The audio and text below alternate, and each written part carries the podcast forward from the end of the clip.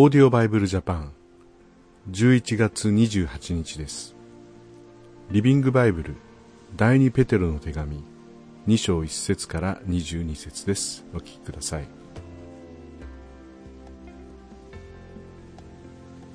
しかしこれらの預言者の活躍していた時代にも偽預言者は現れました。同様にあなた方の中にも偽教師が現れます。彼らは神様について巧妙な嘘をつき自分を買い取ってくださった主に対してさえ逆らおうとします。しかし彼らを待っているのは突然襲いかかる恐ろしい最後です。性的な罪のどこが悪いと居直る彼らの教えに多くの人が釣り込まれることでしょう。そしてひいてはキリスト様とその教えとが笑い物にされるでしょう。偽教師連中は貪欲で人の懐を狙うためには手段を選ばないのです。しかし神様は昔からそんな連中を厳しく罰してこられました。連中の滅びは目前に迫っています。神様は見つかいでさえ罪を犯した場合は少しも手加減せず地獄に投げ落とし審判の日まで不気味なホラー穴の暗闇に鎖につないで閉じ込めました。また大昔洪水前の人たちにも神様の言葉を語ったノアとその家族7人を除いて少しの容赦もされなかったではありませんか。そして神様を恐れない者の住む世界を大洪水によって滅ぼしてしまいました。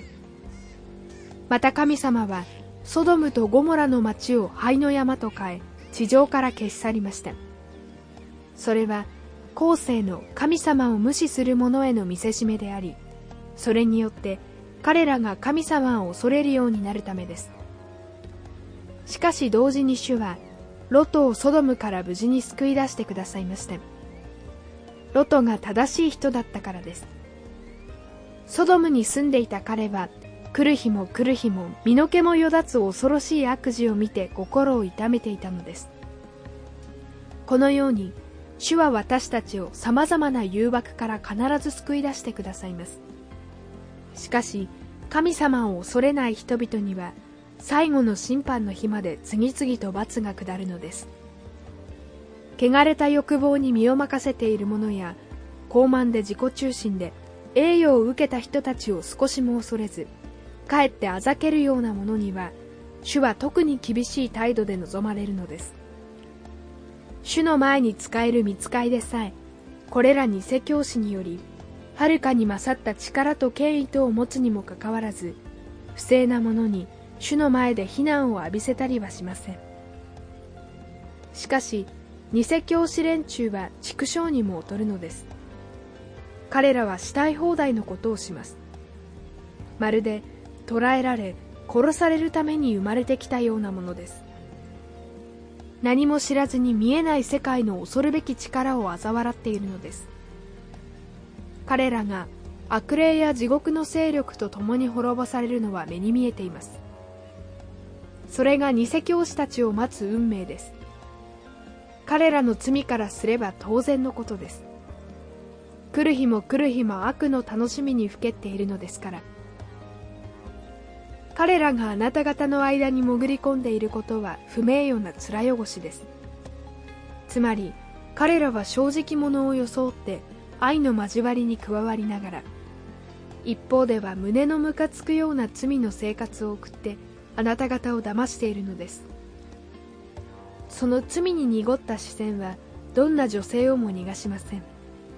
しかも彼らのみだらな行為は底なし沼で浮ついた女を誘惑するゲームに熱中しています。そしてますます貪欲になりついには我が身を滅ぼしてしまうのです。まさに呪われた者たちです。進むべき道を踏み誤った彼らは不正によって得た金を愛したベウルの子バラムのようにさまよい続けています。もっともバラムは狂った道をそれ以上進まないようにと警告を受けました。自分のロバに人間の声で叱られたという旧約聖書の記事を読んだことがあるでしょう。このような偽教師は干上がった泉のように何の役にも立ちません。口約束を重ねるばかりで何一つ実行しようとしないのです。まるで嵐に吹き飛ばされる雲のように少しも落ち着きがありません。その行く手に待ち構えているのは暗闇に覆われた永遠の落とし穴です。彼らは臆面もなく自分の罪と誘惑の手柄話を語ります。つまり肉欲を餌にしてやっとの思いで罪の生活から足を洗った人たちをもう一度罪へ誘い込もうとしているのです。彼らはこう言います。善人になったからといって救われるもんじゃないんだよ。それならいっそのこと悪いことをした方がましじゃないか。やりたいことはやればいい。それが自由というもんだ。しかしこのように起きてからの自由を教えながら実は自分が罪と滅びの奴隷になっているのです。何かに支配された人はその奴隷です。主であり救い主であるイエス・キリストについて学びこの世の悪い生活から一旦足を洗った人が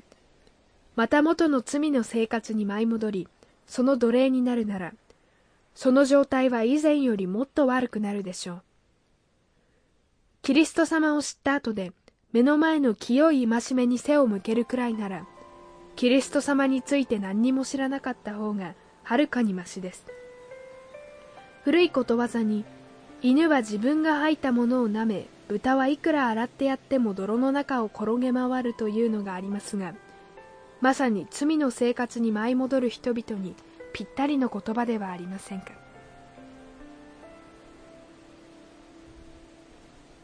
ここは偽教師たちの、まあ、運命というか行き着くところみたいなことが書かれてあります。その連中は貪欲でと書いてあるんですが宗教の名を語って人のお金を詐欺まがいに、まあ、詐欺まがいというか詐欺ですね。詐欺で奪ったり、まあ、そんな事件また様々な考えられないような虐待そういうものがニュースに流れたりするとなんとなくみんな宗教は怖いなというふうに言うかもしれません。それは偽物なんですね、まあ、偽物は、まあ、バッグなどでは偽物でも使えますけれどもしかしお医者さんとか薬とかそういう偽物は私たちの命に関わる私たちを滅ぼす可能性のあるものです、まあ、ぜひ聖書によく耳を傾けて私たちがそうした偽物を見抜いていくあるいは偽教師を見抜いていくというそういうことができるようになるわけです、まあ、続いてご一緒に神の言葉に耳を傾けて私たちの判断力を養っていただきたいと思います。それではまた明日お会いしましょう。さようなら。このオーディオバイブルジャパンはアメリカのデイリーオーディオバイブルの協力によりメッセージ小暮達也ディレクターティム・ジョンソンでお送りしました。